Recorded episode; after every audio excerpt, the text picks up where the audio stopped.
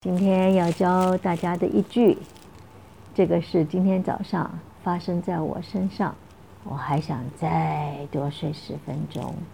OK，I want to sleep ten more minutes. I want to sleep ten more minutes. I want to sleep Ten more minutes。这里面呢，minutes 是分钟，one minute, two minutes, three minutes, minute 它的高音在第一段，more。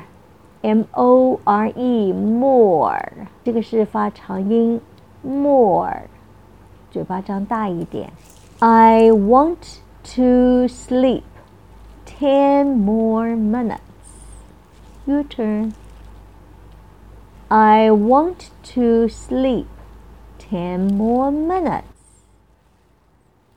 I want to sleep ten more minutes. Remember, practice makes perfect. Look forward to seeing you tomorrow. Ciao.